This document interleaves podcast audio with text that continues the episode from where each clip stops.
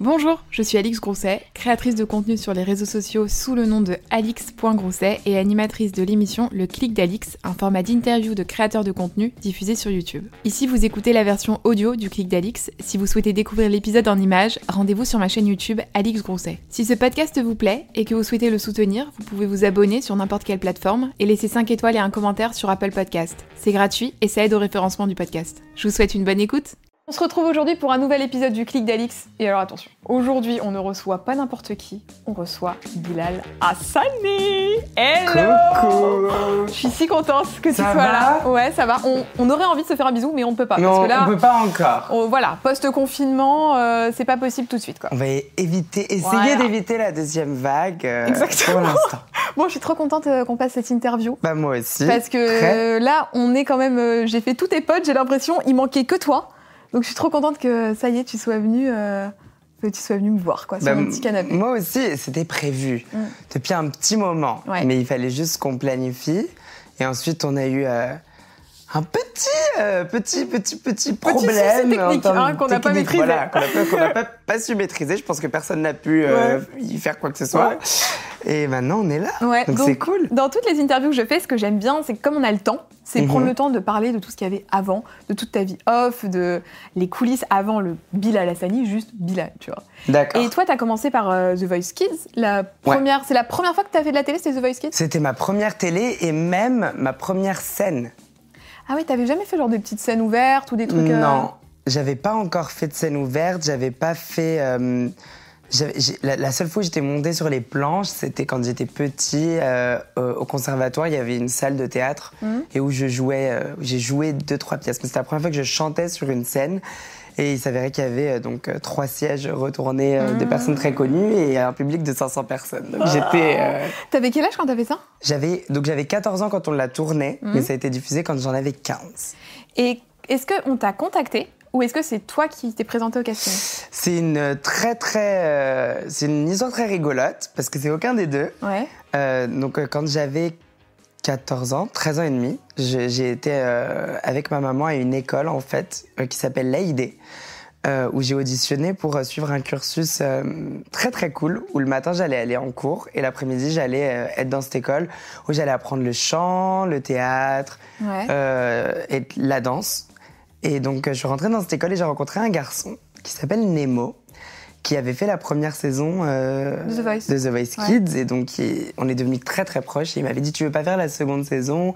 Ils sont en train de me demander si j'ai des amis qui chantent et tout. Et je lui avais dit Non, non, non, non, non, j'ai trop peur. euh, Je suis pas encore prêt. Je venais de commencer les cours euh, de chant proprement dit. Mhm. Et donc, j'étais encore un peu paniquée. Il me disait Mais si, tu peux carrément, ce serait génial. Et en fait, il m'a filmé pendant mes examens à l'AID et il l'a envoyé en fait à la prod sans me le dire. Et du coup, c'est eux qui t'ont rappelé? Donc ils m'ont appelé. Donc je n'ai rien compris. J'étais là en mode euh, oui allô chez moi comme ça. Ils me disent euh, oui bonjour c'est Julien euh, de- Julien. Je sais plus si c'était Julien. Mais Oh, On l'embrasse. euh, on l'embrasse. Hein. Euh, C'était Julien, maman. C'était Julien. Ok, good.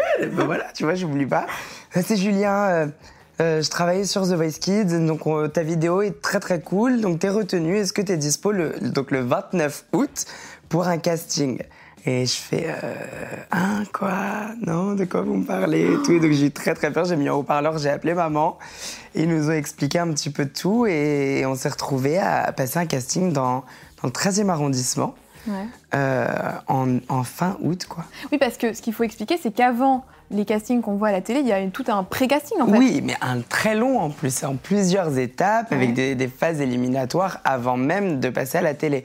Donc, euh, donc on avait ce premier casting euh, donc dans le 13e, donc j'étais le numéro euh, 15 012, un truc comme ça. euh, Chiffre porte-bonheur. Ouais, ouais, voilà. Donc je l'ai encore, hein, le- Ouais. le, petit sticker là, que je me suis mis et, et donc j'ai auditionné. C'était très stressant.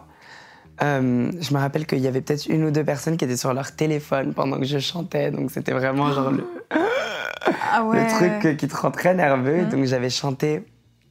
Qu'est-ce que j'avais Halo de Beyoncé. C'est toi qui choisissais là, la chanson que tu voulais faire? Je devais préparer deux chansons. Une en français, une en anglais. Et donc j'ai fait juste celle en anglais, parce qu'ils m'ont pas demandé plus. Euh, Ils étaient très pressés.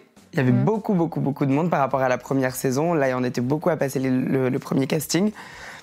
Et donc j'ai chanté Halo de Beyoncé. J'étais là. Remember those walls I built? Well, baby, they're tumbling down. Et mes yeux faisaient ça pendant tout le truc. Et- parce qu'en fait, euh, l'un des casteurs m'a remontré la vidéo trois ans après.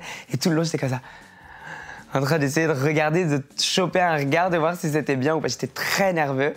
Et donc, j'ai été pris. Ensuite, il y avait euh, ce qu'ils appelaient l'audition finale. Ouais. Euh, donc cette fois, j'étais avec un orchestre et où j'ai chanté euh, donc Rise Like a Phoenix de Wurst, qui s'est avérée être ma chanson pour les auditions à Ouais. l'aveugle. Euh, et là, on m'a dit que j'étais pas pris. Oh, j'étais trop triste. Bah oui. Mais c'était parce qu'ils voulaient me faire la surprise. Ah, Tu sais, où il y a eu un la maison. plot twist. Un petit plot twist, Oh là. Et donc j'étais chez moi un jour et ils étaient tous au courant sauf moi. Et je disais mais pourquoi on m'a pas appelé? Et ils me disaient ah ben je pense que c'est mort Bilal et tout. Et donc un jour j'étais chez moi, ils sont montés et ils ont, enfin c'était un moment assez magique où ils ont dit voilà tu vas faire The Voice. Ah, c'est trop chouette. ouais c'était très cool. Donc là, tu commences, hop, t'arrives à The Voice, les sièges se retournent et tu choisis Patrick, Fury. Alors pourquoi Patrick Fury? Alors, euh, la version officielle. non, j'étais fan, j'étais plutôt fan de, de- de tous en fait. J'avais Ouais. très très peur, j'ai un peu stressé sur le moment, j'étais en mode qui- vers qui vais-je aller Vers qui Vers qui vais-je vais-je aller? aller? Oui. Puis là, le français. Et, et- et donc Patrick m'avait donné des très très bons arguments par rapport à ma voix, Mm. le fait que je commençais à muer, j'avais entendu des choses qui avaient du sens pour moi. Et, hum, et donc j'ai foncé vers lui. Le truc qui était aussi très très cool, c'est que tu sais, derrière chaque coach, il y a des coachs. Oui, c'est ça que j'allais te demander. Est-ce que c'est vraiment le coach qui te coach euh, Il pendant te la coach semaine Ouais. pendant, mais, mais, mais en plus de ça, tu as un accompagnement par un coach un petit peu plus spécialisé parce que c'est des artistes, Ouais. les, les personnes qui sont les coachs officiels, et c'est pas des, des professeurs. Donc on va pas leur demander euh, de, de, de, de trop approfondir euh, le, le côté technique, et donc il y a des gens qui les accompagnent pour ça. Et donc la coach en question qui était avec l'équipe de Patrick Fleury, je la connaissais un petit peu. Donc. J'étais rassurée aussi Ouais. en plus de me dire que j'allais travailler avec elle. euh, en, en backstage. Et donc, euh, donc j'ai un peu foncé chez Patrick. Mais, mais pour te dire, en vrai, j'hésitais entre lui et Jennifer. Et comment est-ce que tu fais quand t'es. euh, parce qu'à ce moment-là, t'es allé à l'école ou pas? Ouais. Donc comment tu gères à la fois The Voice et à la fois l'école? Alors, les tournages de kids sont faits de manière à ce que ça soit adapté pour les enfants. Donc, c'est Ah des oui. tournages de week-end et vacances scolaires. Qui ne dépassaient pas 19h. Mais c'était cool. C'était cool. Moi, je pensais que toute ma vie de tournage allait être comme ça. Et en fait, pas du tout. Ils s'en fichent quand tu deviens adulte. tu tournes jusqu'à 3h du matin. et, et donc, euh, donc, ouais, c'était c'était sympa. Mais oui, c'est en week-end. Et à ce moment-là, t'étais- est-ce que tu as été pris du coup dans l'école de chant et de danse? Oui, j'ai été pris. Donc, j'étais déjà en train de Mm. commencer ce cursus-là en parallèle. Oui, donc c'était pas. euh, Enfin, ça avait du sens en fait. C'est-à-dire que tu retournais pas dans une vie totalement classique, dans une école totalement Non. normale, entre guillemets. T'étais avec des gens qui étaient déjà. qui avaient une sensibilité artistique. euh, T'étais. euh, J'étais qu'avec des chanteurs, qu'avec Ouais. des danseurs. euh, Même, et le matin, quand j'allais en cours normaux, j'étais dans une classe euh, donc on appelle à horaire aménagé. Mhm. Et donc, euh, même si c'était pas tous des chanteurs-danseurs, il y avait euh, des sportifs, euh, des peintres. euh, Il y avait un mec qui faisait du golf l'après-midi. Donc, on était vraiment dans une classe un peu particulière. Et c'était euh, c'était très, très cool. Ouais. Donc, j'étais pas- j'étais pas en train de revenir dans un train de vie vraiment classique quand Ouais. je sortais du tournage de The Voice. C'était même plus fou. Après The Voice, le gros, euh, le gros concours auquel tu as participé, et donc là qui t'a vraiment propulsé euh, en avant sur la scène médiatique, c'était l'Eurovision. Ouais. Là, j'aimerais bien savoir, le jour où on t'a appelé pour te proposer Destination Eurovision, parce que ce qu'il faut expliquer aux gens, c'est qu'avant que Bilal aille faire l'Eurovision, il y avait une sorte de petit concours en fait interne en France pour euh, choisir Bah, qui était celui, euh, diffusé à la télé oui. en plus, tout ça, genre une sorte de compétition euh, entre Français euh, quoi. entre Français pour sélectionner en interne ouais, Ouais. Le, le participant français. Donc on m'a pas appelé pour me demander si je voulais faire Destination Eurovision, j'ai été signé en fait donc, donc- donc dans mon premier contrat en, en label. Ouais. Et, euh, et, et donc mon producteur m'a dit ce serait une bonne idée que que- qu'on tente euh, Destination Eurovision et l'Eurovision. Est-ce que tu as envie de le faire? Et je lui ai dit euh, c'est pas une question que tu me poses évidemment. Moi j'attends ce moment. Donc c'était là encore la deuxième saison. Mhm. Donc la, la première édition je l'avais suivie de Destination Eurovision et, et j'avais même essayé de m'inscrire l'année d'avant. Ça c'est un truc que j'ai jamais dit d'ailleurs, mais j'avais pas trouvé en fait. Le lien? Bah en fait avait pas de lien. Mais en fait, je pense qu'il n'y a pas de lien. C'est Bah, que des ça trucs. se passe en euh, ouais. label et tout et tout, mais même justement en plus on m'aurait dit ok, mais j'aurais dû pondre une chanson, ça aurait été pas très compliqué je crois. Mais euh, mais donc là il m'a dit euh, vas-y si tu veux on, on envoie une chanson et, et donc euh, il me l'a proposé très tard, donc il, il nous restait même pas 24 heures avant la deadline et j'avais Ah oui. pas de chanson. Ah oui, effectivement, c'est un peu court. Hein. donc à 17h, il me dit T'es sûr Et tout. Je fais Oui, oui, oui, il faut qu'on le fasse et tout. Donc la prod, ils sont là en mode Oui, bon, bah, si on n'a pas quelque chose à, à, midi maximum demain, euh, on ne pourra pas, on est vraiment désolé. Et donc j'ai appelé euh, euh, Madame Monsieur, donc le groupe duo.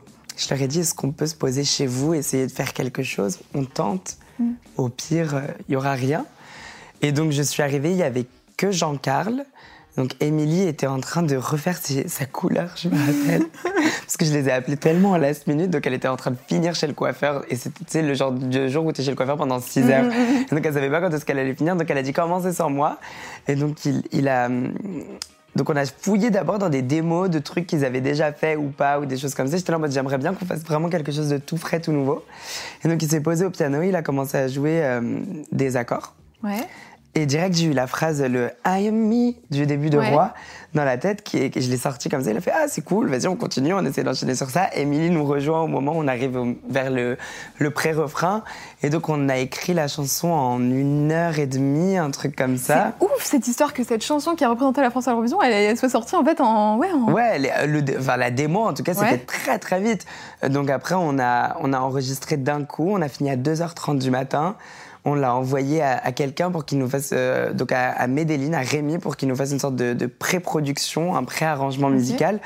On a mixé la voix très très peu, genre c'était une prise de voix de nuit, donc c'était pas hyper fin, mais la chanson, euh, on s'est rendu compte direct qu'elle avait quelque chose, qu'elle incarnait quelque chose et que c'était trop bien de m'introduire avec ça parce que c'était une vraie chanson de présentation et le message qu'il apportait était, était en complète symbiose avec genre ce que je voulais dire en tant qu'artiste pour, la, pour ma première prise de voix. C'était quoi le message? Ben, C'est un message vraiment d'acceptation de soi, un message de découverte de soi et je pense que j'étais, au moment où j'ai écrit cette chanson, j'étais sur la fin de mon voyage vers ma découverte de moi-même et donc euh, c'était un peu comme le, grand coup final, cette chanson en gros.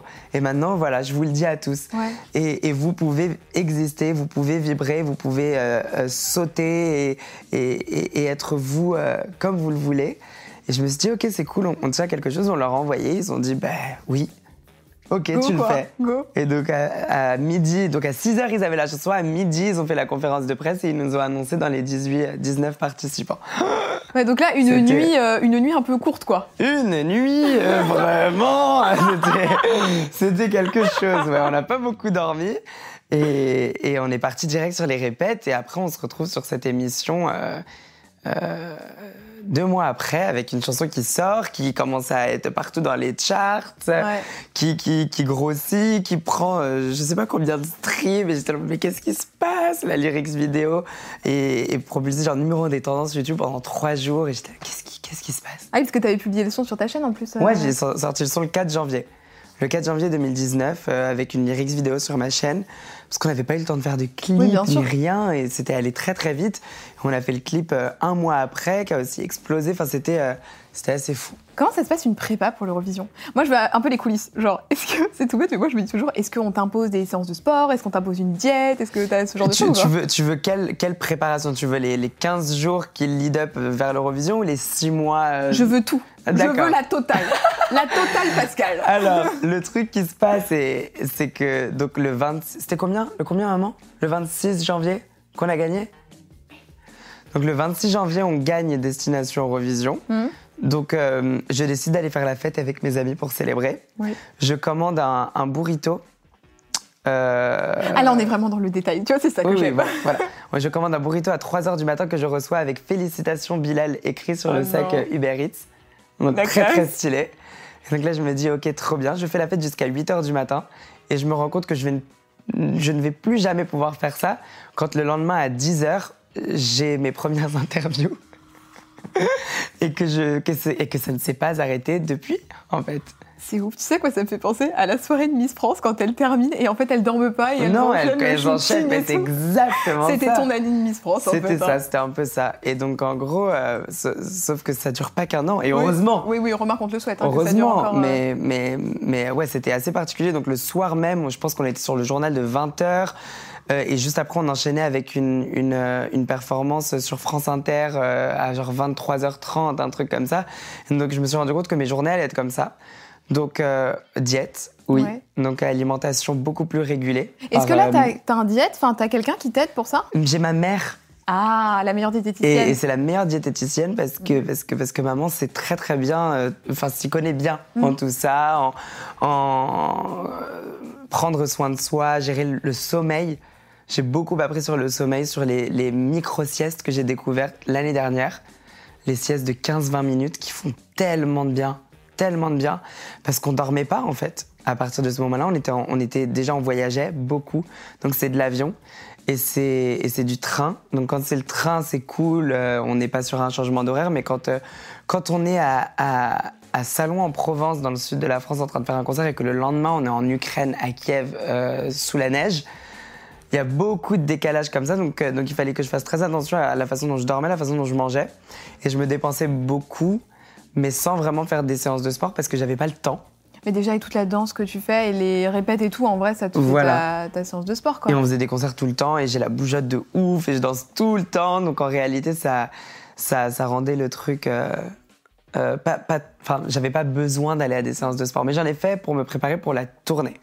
Est-ce des, que tu as pris des cours pour t'exprimer, pour euh, gérer la presse Absolument pas. En réalité, j'ai, mes cours de, de, de de prise de parole, etc., se sont faits devant mon miroir quand j'avais 10 ans en réalité, et que je faisais les fausses interviews devant Oprah euh, euh, pour parler de mon huitième album, Revival. Euh, bah bientôt, c'est bientôt. Hein bientôt, bientôt. Et donc, je, faisais beaucoup de fausses interviews, je mm. faisais beaucoup de faux photocolles, de faux concerts, et je me rendais pas compte qu'en réalité, c'était, c'était un vrai entraînement. Mm. Là où avant, c'était du fun, où vraiment je m'éclatais je me rendais pas compte que j'ai beaucoup appris grâce à ces trucs-là, en fait, que je faisais tout seul devant mon miroir, dans ma chambre, dans mon salon devant ma mère.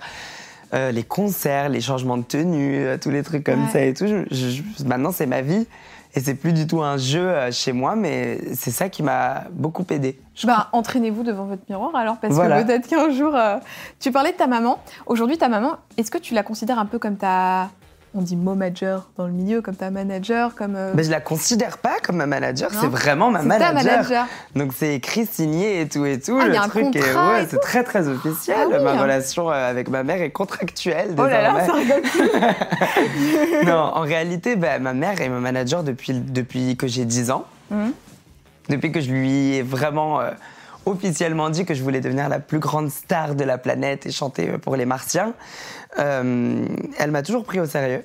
Là où très peu de gens l'ont fait euh, quand j'étais jeune, parce que mon rêve avait l'air vraiment absurde, grand, surtout pour euh, de là où je venais, de mon entourage, où en gros, moi je suis pas née avec une cuillère en argent dans la bouche, je suis pas née avec, avec tout, tout m'était pas dû en gros. Je connaissais personne, j'avais aucun contact, pas, je savais même pas comment fonctionnait ce milieu, je savais même pas comment l'atteindre, mais j'y croyais tellement fort que je pense que maman a un petit peu, ça a fait tâche sur elle. Et elle a dit, OK, je vais t'accompagner. Donc, elle, elle, se bat, en fait, pour ma carrière depuis très longtemps. Même si, enfin, de base, pas du tout elle qui allait me pousser à faire ça, vu que elle vient d'un background un petit peu plus euh, euh, scolaire. Académique où elle était, elle était faisait de la biologie, après elle est partie sur des maths. Mais alors comment est-ce que ta maman elle a réussi à apprendre tout ça? Elle a appris tout, euh, vraiment au compte-goutte, déjà pendant, pendant qu'on travaillait en fait, et aussi avant. Donc, mmh. euh, vu qu'elle me prenait au sérieux, ben, elle a appris. Donc elle faisait des recherches. Donc par exemple sur LinkedIn, elle allait chercher tous les DA de tous les labels pour connaître tous les noms, prénoms de tout le monde. Tu, vois, tu regardes le, tu vois le Diable s'habille en Prada Oui, très bien. Tu vois la scène où elles sont dans le gala et qu'elle lui chuchote dans l'oreille à Miranda. Après ça, elle lui chuchote tous les noms de tout le monde. Voilà, ça c'est ma mère. Elle connaît tout le monde. Donc quand t'arrives à, un, truc, on dit alors la Bilal, il y a ça, ça, ça, ça, ça. Exactement. Ça. voilà. Donc tu te rappelles, tu vu il y a deux semaines, c'était sur un plateau. Quand maman me dit toujours tout parce qu'elle se souvient de tout. Mm. Après moi aussi j'ai une bonne mémoire heureusement, mais là vraiment ce qu'elle faisait, c'est qu'elle analysait euh, au préalable en fait le métier, les gens, leur, euh, leur, euh, leur euh, horizon, leur univers musical, parce qu'elle voulait pas aller rencontrer n'importe qui, par exemple un label urbain, alors que moi je voulais faire de la pop. Donc elle a fait beaucoup de recherches dans ce sens-là. elle a fait des recherches sur les contrats, sur l'argent dans la musique, les, les, les, les droits pour les artistes en France, à l'étranger, etc., etc.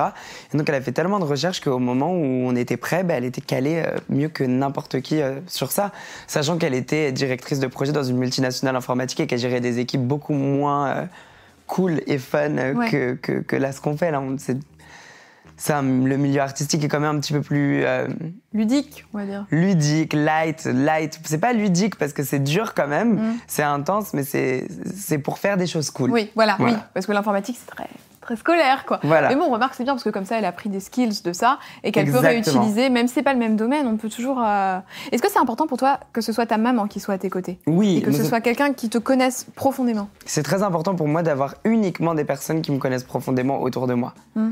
J'aime pas le côté. Euh, j'aime pas le côté euh, rencontre euh, de, personnes complètement inconnues avant de rentrer dans, dans, un truc hyper intimiste. Parce que pour moi, ma carrière, elle est très, très personnelle. J'ai une vision depuis que je suis très très petit. Je fais des dessins de moi comme ça depuis que j'ai 4-5 ans. Euh, les vision boards, les, les, les, PowerPoint qui sont devenus ensuite des albums entiers que je produisais tout seul dans ma chambre. Maintenant, le fait d'être entouré, ça m'inquiète des fois de me dire qu'on puisse ne pas comprendre ma vision et qu'on se dise il faut absolument que tu fasses ça. J'ai peur de, recevoir des avis erronés par rapport à des codes. Genre en gros, si tu veux passer en radio, il faut que tu fasses ça. Il faut que ton look il soit plus comme ça. Il faut que... Donc j'ai besoin de personnes à qui je fais confiance. Et pour cela, il faut que je les connaisse un minimum. Donc euh, mon, frère est dans mon équipe, ah ma mère est dans mon équipe. Euh, Nicolas et Gabi, qui sont mon coiffeur et mon maquilleur, sont des personnes qui, qui me euh, connaissent très très bien. Nico, qui me maquille, me maquillait avant quand j'étais plus dans l'influence que dans la musique. Gabi, je le harcèle pour qu'il me coiffe depuis euh, au moins trois ans et donc maintenant il travaille avec moi, donc c'est très mm. très cool. Et euh, euh, j'ai une de mes meilleures amies qui assiste ma mère en management. Donc j'aime bien être entourée de, de gens avec qui je peux être proche. Après les rencontres que j'ai faites, il y en a eu quand même. Et c'est aussi devenu des personnes avec qui je suis proche aujourd'hui. quoi. D'accord. Est-ce que tu as besoin de moments où tu es euh, seul Parce que finalement, comme tu dis, il y a très peu de moments où tu te retrouves tout seul. Est-ce que toi, tu fais partie de ces gens qui, de temps en temps, ont besoin genre de... Je veux plus voir personne, laissez-moi tranquille, je m'enferme dans mon appart et je suis solo, quoi? Bah alors le truc, c'est que c'était, c'était quelque chose dont j'avais extrêmement... Que, que je recherchais beaucoup l'année dernière. La solitude, j'étais là en mode j'ai besoin de, de moments pour moi, j'en ai jamais. Euh, et, pour être honnête, le moment où je me suis rendu compte, il y a eu un moment où je me suis rendu compte qu'en réalité, je n'aimais pas du tout ça.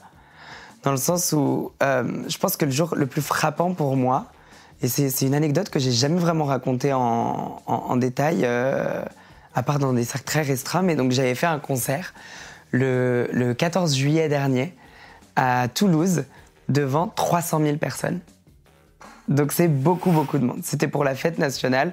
Donc il y avait tout le monde dehors et donc tu chantes devant, devant c'était plus de 300 000 personnes ou presque 300 000 personnes? C'était plus de 300 000 personnes. Donc il y avait beaucoup, beaucoup de monde. J'ai chanté deux titres. C'était un plateau radio où il y avait que d'énormissimes artistes et nous on avait eu la chance d'être invités et de pouvoir performer parce que, parce que j'ai un public qui se déplace et j'ai un public qui vient donc c'était cool et, et, et, et c'était une scène vraiment incroyable. C'est-à-dire qu'il y avait moi sur scène un groupe de public, genre comme ça, un écran du public, un écran du public, ça n'arrêtait pas. Et donc je chante, je chante, je chante, je sors, je suis complètement euphorique, on fait un petit peu la fête et à la fin je me retrouve dans ma chambre d'hôtel tout seul. Et je deviens très très triste à ce moment-là. Et je pense que j'ai développé ce truc où j'avais beaucoup de mal à être seule parce que en réalité dans une carrière comme, comme ça, où tu fais un, un, job vraiment où, où même tu as des, aspirations de pop star et que tu as envie de faire quelque chose d'immense et, et toujours de faire les choses en grand, bah, tu fais les choses en grand, mais après, t'es es dans ta chambre euh, Ibis Styles. Euh, et es, en, fait, t'es comme, bah, es, comme tout le monde, quoi. Donc après, tu vas manger ton petit steak frites dans ta chambre. Exactement. Et ouais. T'as plus le bruit, t'as plus. Il n'y a plus le steak frites en plus à l'heure où tu rentres à l'hôtel. Donc tu manges les, les, les, trois crackers. De, la... de la veille. Non, non, je mange trois pauvres crackers et un coca et je me couche. Et, et c'est dur, ouais, parce que parce qu'en fait, ça fait vraiment des sortes de zigzags émotionnels un petit peu. Euh, un, un vrai roller coaster en fait. Et, donc à un moment, j'étais vraiment déséquilibrée dans mes émotions. J'étais là, mais est-ce que je suis content? Est-ce que je suis, est-ce que je suis triste? Est-ce que je suis énervé Est-ce que je suis nerveux? Ou est-ce que je suis détendu Et, euh, j'étais tellement chamboulée euh, au milieu de tout ça que j'ai fui. Hmm. et je suis partie à New York. Ouais. Je suis revenue. C'était encore pire. Et donc j'ai refui à New York pendant un mois cette fois, parce que la première fois j'y suis allée pendant trois jours, et quand je suis revenue, j'ai fait et tout a repris sens. Et donc là maintenant j'ai réussi à trouver un équilibre entre voir mes amis, être seule, travailler. Et, euh, et maintenant, ça va. Donc maintenant, j'apprécie ces petits moments de solitude que j'appréciais moins. Et je les vis euh, quand même pas très longtemps. C'est des courts instants, mais qui font du bien. C'est quoi une journée idéale? Genre, t'as pas forcément besoin de travailler. Disons que c'est. Bon, je me doute que t'as pas vraiment de dimanche, tu vois, mais euh, un jour où. J'ai une, jo- journée idéale. C'est quoi? Vas-y, dis-moi ta journée idéale. Là, il y a sais. une baguette magique, tu fais ce que tu veux. Mais je sais, je sais exactement parce que je, je sais que la veille de des journées comme ça, je suis euphorique à l'idée de- d'être le lendemain. Euh, c'est quand, euh, quand je vais en studio. Ouais. Ouais. Donc, euh, donc euh, quand je vais me coucher là, le soir et que je sais que le lendemain je vais en studio, je sais que déjà on va pas y aller avant 14h parce que moi et, et la personne avec qui je suis, avec Mathieu, avec qui je suis en train de faire l'album, on va pas en studio plus tôt que ça. Et donc je sais que je vais pouvoir aller prendre mon café avec mes copains à 14h. Dans, à le fameux, dans le 13h30. fameux café. Donc euh, tout le monde te parle. le monde- le fameux. Non, mais tu sais, j'ai eu la chance d'y aller. Je sais où est ce café. J'ai la Ah oui, c'est vrai. Joanne, vous avez fait. Vous, vous Je fait sais où est ce petit café. Euh, Voilà, je ne dévoile pas mes sources, mais je sais où il est. Je te le dirai après. Oui, bah non, mais je sais que tu le connais en plus, on m'avait dit que tu étais allé. Et alors, et qu'est-ce que t'en penses? Très sympa. Il est sympa. Le staff est super sympa. Trop cool. Euh, le coca vraiment très bon. Enfin, rien à dire quoi. Voilà, Très, très bon ouais, café. écoute, c'est c'est une brasserie comme une autre, mais moi, elle a une place très, très, très, très, très importante dans mon cœur parce que j'y vais depuis que j'ai 13 ans.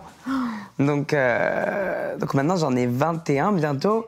Et, et j'y vais tous les jours, presque tout le temps. Et c'est-à-dire que même l'année dernière, je rentrais d'Ukraine à, 18h. je reprends l'exemple de l'Ukraine, mais à 19h30, j'étais euh, là-bas. Donc, euh, donc là, bah, dans ma journée idéale, j'y suis avec mes amis pour déjeuner, prendre mon café. Ensuite, je vais au studio qui est vraiment à une rue de ce café. D'accord. Donc c'est incroyable à pied. Et donc je reste en studio jusqu'à 22h, on va Ouais. dire. Et après, je rentre et je fais écouter à mes potes tout ce que j'ai fait de la journée. Je fais alors, qu'est-ce que vous en pensez de cette chanson? Et tout. Ils me disent, ah, j'adore Ou ils me disent, ah, bof, j'aime pas, c'est trop nul. Et donc je fais, t'inquiète, j'y retourne. Non, est-ce qu'ils te disent vraiment ça? Ils me disent quand ils aiment pas. Ouais. Euh, Ces, ces petits cachotiers, des fois, ils osent pas me le dire à la première écoute. Au début, ils vont toujours faire Ah, c'est cool. Mais je le vois. Mm. Et le lendemain, ils me disent Ah, c'est vraiment pas du tout celle que j'aime bien. Ils vont souvent me dire qu'ils aiment pas une chanson quand je leur en ramène une autre qui est beaucoup mieux. Ah, comme ça, ça leur permet Ouais, de. voilà, genre, je ah bah voilà, celle-là. elle est trop bien. Non, en vrai de vrai, la dernière, elle était pas ouf. Là, honnêtement, c'est sans prétention, hein, vraiment. Mais le dernier, donc le prochain album, le dernier album, le prochain album, ils aiment tous tout. Donc, Carton c'est plein. Assez fou parce que je, plein. je ne m'attendais pas à ce que à ce que ça leur à ce que ça plaise à ce point. Toute l'équipe adore et tous mes potes adorent. Donc Eh très ben, cool. écoute, bravo. Merci il y avait, beaucoup. euh, il y avait en 2019, donc en 2019, donc tu as eu l'Eurovision, mais tu as aussi gagné un prix, le Energy Music Award. Ça, c'est quand même grosse consécration, parce que je sais pas toi, mais moi, quand j'étais petite, enfin, quand j'étais Les petit, NMA. Les NMA, la base, avec Nikos. Voilà. Euh, toi, Nikos, tu l'as vu en vrai, t'as Oui. eu le prix et tout. Et on se même- parle maintenant avec Nico, toi, ce qui est très très Nikos dans ton- dans mes DM Ah, la et dans mon répertoire. Moi, il me follow juste sur Twitter, mais euh, il m'a jamais des. et donc, j'avais envie de faire un petit jeu que j'avais fait avec euh, Léna.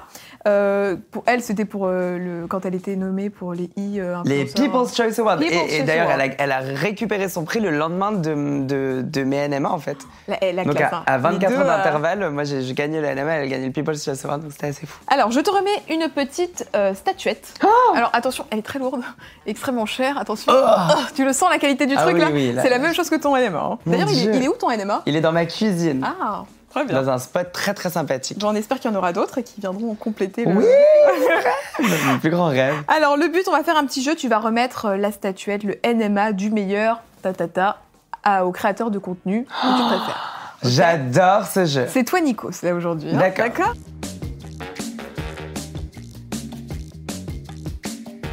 Alors, le meilleur glow-up. Le meilleur glow-up. Et ce prix est attribué à. Spark Dice. Oui. Parce que je pense que l'évolution euh, de, de son contenu est la plus incroyable parce qu'il a déjà commencé avec quel- un, un contenu déjà très travaillé dès le début de sa chaîne.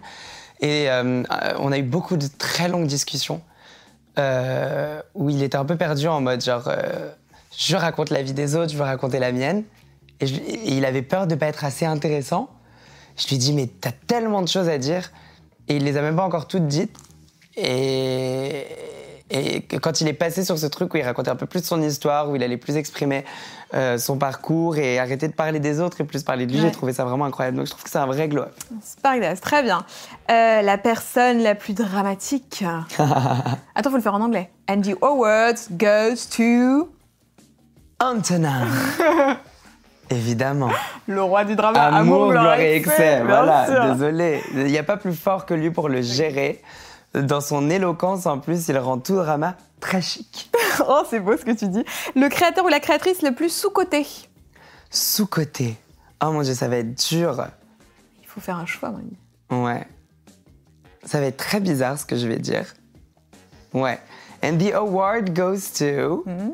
Sullivan Gwed parce que je pense que dans sa reconversion, dans son évolution et dans son parcours, euh, les gens ne se rendent pas compte de, la personne qu'il est et de ce qu'il dégage aujourd'hui sur, euh, sur les réseaux. Je vous jure que ça fait vraiment du bien de regarder ses vidéos, de suivre ce qu'il fait parce que j'ai jamais vu quelqu'un d'aussi épanoui que lui dans son style, dans sa façon d'être. Et euh, il nous inspire tellement tous dans le groupe que j'aimerais bien que beaucoup plus de gens se rendent compte de, ce qu'il fait et de, sa force. En fait, je pense que son, son mental est sous-côté. Parce qu'on oublie souvent que c'était lui le premier de nous tous et qu'il s'est ramassé tout ce que nous on a évité. et lui à 14-15 ans, tu vois. Moi j'en avais 19 quand, quand j'ai eu mm. droit aux haters et aux trucs, etc. Lui il a eu droit à ça très mm. tôt. Et le fait qu'il soit très très fort aujourd'hui et qu'il soit toujours très positif, j'adore. Donc voilà, vous devriez regarder un petit peu plus ce qu'il fait en ce moment, surtout son Instagram. Oui, très, mode, très, mode, très sympa. Très poussé mode. Et vous le verrez, euh, enfin, il a une vision artistique et en mode et dans tout, il est très très bon, très fort. On le met dans la barre d'infos, comme d'habitude. Hein. Euh, le plus authentique, le ou la plus authentique? Le ou la plus authentique. And the award goes to, je vais dire Lena. Hmm. Parce que Lena, elle est vraiment 100%. Euh, pas 90, pas 80, pas 10, quoi. Genre, elle y va à fond, elle va toujours dire ce qui se passe dans sa vie. Elle cache très peu de choses on, lui reproche même des fois. On lui dit Léna, t'es sûre de vouloir dire tout ça? T'es sûre de vouloir parler de ça? Et elle fait ouais, en réalité, ça a du sens dans, dans ce qu'elle dégage et dans la façon dont son public la regarde, en fait. Elle amène vraiment quelque chose d'inspirant pour les jeunes filles, pour les jeunes garçons, et, donc elle a raison de le faire, et elle, ne peut qu'être authentique. Mm, c'est ce qui fait son succès, je pense. Si elle n'était pas comme ça, à mon avis, elle n'aurait pas eu ce succès. Le, le ou la plus drôle? Euh, c'est moi le plus drôle. Mais t'as le droit de te citer. Non, je rigole. Alors là, le, le plus drôle, je vais dire The award goes to Johan Paps. Je le trouve hilarant. Il me fait rire à chaque fois. Il a beaucoup de beaucoup d'intelligence, je trouve. Oui, il est très très intelligent et les, les, les, les, jokes se sont bien faites, elles sont hyper accessibles, mais en même temps elles font rire tout le monde euh, sans que ça soit trop cheesy. Parce que ouais, il est, il est, il est smart. Ouais. Et on termine par celui qui a le meilleur style. Ah On va pas donner deux prix à la même personne, parce que c'est clairement Sullivan qui a le meilleur style de nous tous. Euh, on peut donner deux prix à la même personne en vrai. Pourquoi is on he getting two awards today? Bah... Yes, he is. Mm-hmm. And the second award goes to Sullivan Gwed again. Ouais. Parce que je suis désolée, mais c'est le mieux fringax de nous tous. Hein. Mm. Voilà. Grande classe. Bon, donc là, on parlait un peu de tes amis. Et il y a quand même un truc, je trouve, à chaque fois, je suis fascinée par votre groupe d'amis, comme vous êtes, genre, comme ça. Ouais. Et c'est une espèce de bulle. À force là, de faire les interviews, j'ai compris, je crois, que vous vous êtes construit comme ça une bulle où vous êtes entre vous un, noyau et vous avez fait un espèce de truc autour où, genre, il y a rien qui peut arriver tant que vous êtes euh, comme ça, quoi. Il y, a une entraide tellement, tellement, tellement forte entre nous qui, qui fait que on, est dans un monde, un univers tous, euh, même si même s'ils sont tous un petit peu légèrement différents, on est dans un univers assez similaire. Donc on comprend les contraintes de la vie de tous les jours, on a les mêmes en fait, et, on sait se protéger de, parasites ou de trucs ou de n'importe quoi. On va toujours être là les uns pour les autres, et, c'est très, euh, même si des fois ça peut faire un petit peu euh, secte, genre on est. C'est exactement ce qu'a dit Antonin. Ouais, Il a Dit secte, c'est le même mot. Ça, fait un petit peu ça dans le sens où genre on se lâche pas et tout et tout, mais après, tu vois, j'ai dans, dans, dans, ce cercle-là, il y a aussi des potes qui sont pas du tout dans le monde de l'influence, qui sont pas du tout dans ça, en fait. Mais je sais qu'aujourd'hui, je pourrais pas repartir à zéro dans mes relations amicales parce que je suis trop proche d'eux. En fait, je pense qu'on a juste créé le noyau définitif. Ouais il y a toujours un moment où tu trouves tes amis pour la vie. Et maintenant, ça fait, je pense, six ans que qu'on se lâche pas. Euh, il y a eu des in et out et in et out un petit peu, des petites histoires, mais là, on est assez euh, arrêter, je pense, sur le groupe. Et, et, ça se passe beaucoup trop bien. Donc, euh, donc je pense que ce sera mes amis pour toujours. Comment t'es rentré, toi, dans ce groupe? Moi, j'étais là au, début, hein, à la fondation. À l'initiative du groupe. À l'initiative du groupe. Moi, j'étais. Et après, j'ai ouvert le syndicat pour. donc, en gros, j'ai rencontré Jules, moi, à la base. Ouais à qui euh, donc j'ai présenté Jules à Nemo, Nemo qui était mon meilleur ami. Euh, ensuite, Nemo présenté, euh, m'a présenté à des amis du lycée à lui, comme Inès et Gila, qui sont deux de mes meilleurs potes. Et de là, Jules, lui, nous a présenté Sullivan et toute sa petite bande, parce qu'il venait de commencer YouTube à ce moment-là. Donc un petit peu après qu'on se soit rencontrés. Après, j'ai rencontré Joanne via Wesley. Enfin, c'était, c'était plein de, de, de, trucs un petit peu qui sont emboîtés euh, très, très naturellement et organiques. Euh, c'est très organique nos, nos, rencontres, mais ça a commencé euh, aux alentours de 2014. C'est cool parce qu'en fait, il y a à la fois votre dynamique entre vous, où genre il y a une super relation, mais aussi ça ressort parce que mine de rien, vous êtes tous médiatisés, donc forcément vos relations. On sait qu'on est potes, voilà. c'est sûr. Même si évidemment tout ce que vous vous dites entre vous, il n'y a pas tout qui sort, vous avez certainement euh, plein de trucs, euh, voilà, il n'y a que vous qui sommes au courant du truc. Mais est-ce que euh, tu ressens que les abonnés aiment votre relation aussi Enfin, tu vois qu'il y a une espèce de hype autour de votre groupe, quoi. Ben, en réalité, je pense qu'on est, on est le groupe d'amis qui a le moins exploité ce, côté euh, euh, hypant du groupe d'amis. Mhm. Même si c'est bizarre parce qu'il y a beaucoup de vidéos où on est ensemble, etc. On n'a on pas voulu le pousser trop. Je pense qu'Antonin l'a fait un petit peu avec Amour, Gloire et Excès. Mais en réalité, on voit ses potes de, de LA, on voit euh, beaucoup, beaucoup d'autres groupes d'amis qu'il a. Johan les Turner, qui est aussi un programme un petit peu comme ça, mais en réalité, les Turner, c'est Johan et Wesley. Mm, mm. Maintenant, euh, on le pousse pas trop. Après, ça nous plaît, ça nous fait vraiment plaisir de voir que, ben, les gens aiment notre dynamique de groupe. Et donc, quand on va se retrouver ensemble euh, et qu'on va faire des stories ensemble, on sait que ça va faire plaisir aux gens. Mais même en réalité, moi, sincèrement, genre, je pourrais être full honnête, je m'en rends pas compte. Euh, c'est-à-dire que je pousse pas la narrative de, notre amitié. Oui, c'est pas du. Enfin, de toute façon, tu le joues pas. C'est-à-dire que t'es avec tes potes, bah, tu fais une story, bam, il y a tes potes. Enfin, c'est comme ça, quoi. voilà, c'est ça. Mais genre, vraiment dans le sens où, quand, on va, quand on va être au café, que je vais faire une petite story ou un truc comme ça, je, vais complètement faire abstraction du fait qu'il va y avoir des gens qui vont dire genre oh mon dieu ils sont ensemble. Mm. j'arrive pas à ah imaginer des gens romantiser notre relation, nos relations. Mm. et se dire genre oh mon dieu ils sont trop cool tous ensemble. J'ai pas l'impression qu'on est. Il y a, y a, des moments où, où quand on, on, fait des soirées euh, c'est les seuls moments où je suis en mode euh, ah on est trop cool genre. Genre on est je suis dans une bande des gens très très cool. Mais pas dans le sens hype dans le sens plutôt genre ah, ils sont trop trop tout le monde est trop sympa j'ai de la chance d'être euh, d'être dans la, la, bonne clique genre. D'être avec les bonnes personnes les personnes vraiment les bonnes personnes. Maintenant ouais c'est vrai que j'oublie des fois je fais souvent abstraction du fait que les gens se, ça les intéresse de nous voir ensemble. Tu as été influenceur avant d'être euh, vraiment propulsé. Ouais. Qu'est-ce qui fait, selon toi, un bon influenceur? De ton expérience et de euh, voilà. Là on oublie euh, la musique et tout. On parle vraiment influence pure et dure. Je pense qu'il y, y, a vraiment deux points très importants. Un troisième bonus je pense qu'il y a authenticité mm. régularité et, et en bonus ne, ne pas dormir. Excellent bonus. Très peu dormir. Je pense que l'influence, le, truc qui est, très traître avec ce métier, c'est que c'est le métier euh, le, qui a l'air le plus simple et qui ne l'est en fait pas trop. Et ça pousse certaines personnes à rentrer dedans sans vraiment savoir dans quoi ils vont s'aventurer.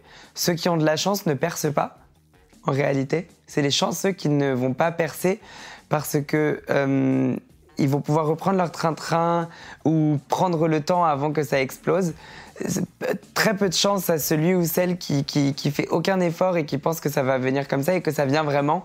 Parce qu'après, il se retrouve avec des responsabilités de la gestion de choses qu'il ne connaît absolument pas et qu'il n'a pas préparées. Et de se retrouver à devoir gérer de l'argent, des impôts, des trucs d'entreprise, euh, de, des emplois du temps. Euh, quand on a genre 14 ans et qu'on a fait trois TikTok, euh, ça fait peur en fait. Ça peut être très déstabilisant. Donc il faut être conscient de ça se créer un emploi du temps, euh, avoir une vraie éthique de travail et, être très authentique. Parce que t'as pas envie de revoir une vidéo de toi deux ou trois ans plus tard en ayant été vraiment ultra faux et de te dire que c'est ça la perception que les gens ont de toi, alors qu'en réalité t'es quelqu'un de très sympa et de juste euh, et qui avait juste envie d'un peu trop en faire euh, pour commencer. Et donc forcément, la musique, ça a propulsé. euh, Un petit peu tout ça. Mais je faisais de la musique avant, en fait, justement. C'est ça le truc, c'est que j'ai jamais pas fait de la musique et que, et que je poussais, en fait, mon, mon parcours plus sur ça. Donc je me disais que euh, peut-être qu'avec mes énergies, je n'ai pas voulu attirer ce truc de trop développer l'influenceur. Bilal Ouais. Hassani. Et peut-être que ça m'a pas emmené vers des, à ouvrir des portes. Genre, je faisais pas les voyages, presse, les Oui, en trucs un fait, petit pour pas que ça et fasse genre euh, le youtubeur se met à la chanson, mais c'était le chanteur. Bah, c'était pas intentionnel en euh, vrai. ouais. C'était vraiment naturel. C'était juste qu'en gros, quand tous mes amis allaient partir sur un voyage avec je ne sais quelle marque ou je sais pas quoi, ben moi j'étais en train de préparer euh, un EP ou un concert ou un truc comme ça et qui me disaient c'est trop dommage, Bilal. Je me rappelle souvent que beaucoup de mes potes à moi disaient c'est trop dommage parce que tu profites pas, tu pourrais t'éclater, tu pourrais te faire plein d'argent et tout. Et je fais mais les, gars, moi j'ai pas, enfin c'est pas sur ça que je veux m'arrêter dans ma vie. Mon but, il existait avant YouTube, il existera après. Il faut que je continue à aller le chercher. Donc moi, je faisais des trucs beaucoup moins intéressants euh, où, j'allais m'enfermer dans ma chambre pendant genre 12 jours pour essayer de, continuer à écrire des chansons, que j'allais démarcher des labels, etc. Et donc, euh, je, j'ai pas trop profité de, de la, la belle vie d'influenceur, Ouais, quoi. D'accord. On va parler musique. Tu parles des labels, tu parles de la chanson. Il y a ton dernier single qui est sorti le 24 avril, Fais le Ouais. vide. Ça fait deux mois aujourd'hui qu'on En- tourne. mais- Ouais, c'est vrai. En plein confinement. Ouais. Euh, gros, gros pari. J'aimerais bien que tu me racontes, parce que moi, je suis nulle, je connais rien là-dedans. Comment ça se passe quand on crée un single de A à Z? Où est-ce que toi t'interviens? Est-ce que tu interviens sur tout? Parce que je sais que tu fais énormément de choses et il faut le dire aux gens que tu bosses vraiment sur tes, sur Ouais. tes singles, que tu écris. Comment ça se passe? De déjà, l'idée jusqu'à la sortie du produit. Moi, pour, pour, pour ce qui est de l'écriture de. Donc, j'écris et je compose et je fais un petit peu de prod aussi. Depuis que je suis... Depuis que j'ai 12-13 ans, j'ai commencé. Donc, avec un, un pad, un piano, un micro, mon ordi. Donc, c'est comme ça que ça a commencé la machine. Et donc, petit à petit, j'ai avancé. Euh, j'ai rencontré des personnes et j'ai commencé le travail un petit peu collaboratif. Euh, si tu veux que je rentre dans le détail vraiment de la création de Fais le vide, est-ce que je peux avoir mon téléphone, s'il vous plaît? Ça, je vais te faire écouter même des Ah, choses un petit peu. euh, comme bien. ça, tu peux, tu peux te rendre compte et Pour les gens comprendre pourront comment ça se passe. Ouais. Alors, je vais devoir enlever le mode avion pendant genre 10 Oh, secondes. vas-y. Donc, euh, on est rentré en studio en, en novembre avec Mathieu Mendes. Quasiment six mois alors. hein, de- Voilà. Donc on avait déjà, j'avais déjà commencé à écrire des chansons sur, euh, sur pour ce deuxième album en dès, dès juillet. Mais donc cette chanson est née euh, en une session donc euh, le 9 décembre 2019. Euh, à quelle heure? On est, On est dans le détail. ici, hein. À genre 20h30. On avait fini, on avait commencé à 17h, on a fini à 20h30. C'était ma première rencontre avec ce monsieur qui s'appelle Mathieu Mendes. Et, euh, et qui a fait tellement de tubes, genre euh, Color Ritano de Kenji, il a fait genre plein d'albums avec Matt Pokora. Il a des plaques et des plaques et des plaques remplies sur tous ses murs de disques d'or, de platine, de diamant, etc. Là, toi, t'arrives là, tu dis. Et eh, j'arrive dans le studio et la je fais mienne. mon Dieu. Et donc je lui dit, moi j'ai envie de t'emmener dans mon univers. Et donc il m'a fait écouter un riff de basse. Donc un riff de basse, c'est quoi? C'est une petite mélodie euh, à la basse euh, qu'il a joué. Donc il, il me fait écouter ce toum toum toum toum Et j'ai en mode, ah c'est trop trop cool. Et donc on s'est posé euh, dessus et on a fait euh, ce qu'on appelle un, un work in progress. Euh, donc un début de... Donc en fait on a posé la mélodie sur une instru qu'on a créée en fait au compte-goutte. Donc on, a, on avait que la basse et la guitare au début. On a rajouté la voix et ensuite on a habillé un petit peu la prod pour que je puisse rentrer à la maison avec ça et commencer à écrire des paroles. Donc ça ressemblait à ça.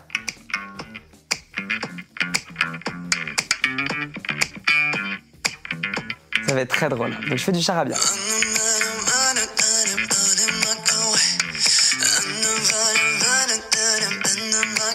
Et donc ça avance comme ça. Ah.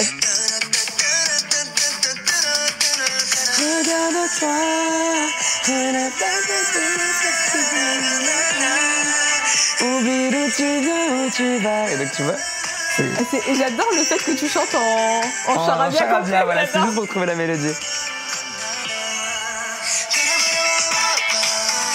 Donc, donc ça, c'était la première démo de la chanson. Est-ce que quand tu fais des petites paroles en charabia, dans ta tête, t'as des paroles qui te viennent? Ouais, donc des fois, donc des fois, je vais avoir un Un mot qui va sortir, quoi. un mot qui va sortir. Des fois, je vais avoir euh, euh, ce qu'on a fait ensuite par la suite de ça parce qu'on s'est rendu compte qu'on marchait bien en mélodie. Mhm. euh, le truc qui était difficile, c'était qu'on avait le pa On était là en mode qu'est-ce que je vais pouvoir rentrer comme mot dans cette mélodie-là? Et c'était un peu difficile ensuite de trouver les paroles, de s'arrêter sur le truc. Et après, quand on a trouvé Fais le vide, on ne dort pas, c'était dur de le prononcer. Et donc, on, s'est dit maintenant ce qu'on va faire. Donc, après, ce qu'on a fait pour toutes les autres chansons de l'album, je faisais un test, ce qu'on appelle un, faux texte en français euh, qui ne veut rien dire. Ou en gros, je vais dire genre j'avance dans la maison de l'arc-en-ciel vers le tapis du coussin et juste pour que les phrases finissent avec les bonnes rimes et qu'on ait juste des intentions de voix qui ressemblent à des mots pour qu'ensuite quand j'écris quand j'écris les vraies paroles que ça ressemble que ce soit plus facile d'aller trouver dans les dans, les pieds et tout et tout euh, quelque chose euh, qui a du sens. Là là c'était un petit peu euh, rigolo comme challenge mais c'était la première fois qu'on le faisait comme ça. Donc on a fait ça et ensuite on, on, a et donc j'ai écrit les paroles avec avec avec euh, deux personnes et, on s'est posé dessus. On a écrit, je pense, huit versions du texte. Et, euh, et j'ai enregistré les huit versions du texte. Et ensuite, on a mix and match un petit peu de tout pour trouver vraiment le, truc le plus calibré, le plus cool pour, euh, pour que ce soit la chanson, quoi. Et après, on a réenregistré la voix trois fois du début. Parce que à chaque fois, j'étais en mode, oh mon Dieu, il faut que ce soit parfait. donc, on était vraiment dans le, dans le souci du détail sur tout l'album, en réalité.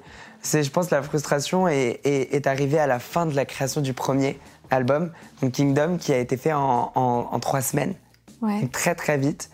Euh, euh, que j'adore cet album. Je l'aime trop, mais, mais le seul truc sur lequel j'avais un mini, euh, une mini frustration, c'était ma voix. j'avais l'impression que mes prises de voix étaient, étaient faites trop vite. Voilà. D'accord. Parce que c'était beau, c'était propre, etc. Mais moi, je voulais vraiment m'arrêter sur des, des, genre aller chercher des, des harmoniques euh, plus poussées et tout, des mm. choses vraiment, euh, aller les chercher plus loin, quoi. Je voulais enfoncer le clou et dans chaque chanson, et j'avais l'impression de pas l'avoir fait sur tous les morceaux. Et donc là, j'avais vraiment envie de le faire sur celui-là. Donc c'est pour ça qu'on a pris énormément de temps sur chaque chanson bah, de, de, ce deuxième album, dont euh, le single fait le feed. Ouais, je pensais pas qu'il y avait autant de taf et je pensais pas du tout qu'il y avait toutes ces histoires de on chante n'importe quoi quoi. Ouais, mais ça, faut trop, faut trop, sortir les petits trucs comme ça. ouais, mais j'en ai mis, j'avais fait une petite vidéo behind the scenes pour la sortie de Fais le vide, pour la première fois d'ailleurs. Euh, depuis très longtemps que j'avais fait un vrai petit making-of de chansons pour montrer euh, un peu la façon dont, on a créé ce titre. Et il y a combien de personnes qui bossent sur, euh, sur tes sons Ça dépend. Bah, en réalité, on est toujours assez peu mmh. parce que je fais beaucoup de, de, de, l'univers des chansons, de l'écriture, etc.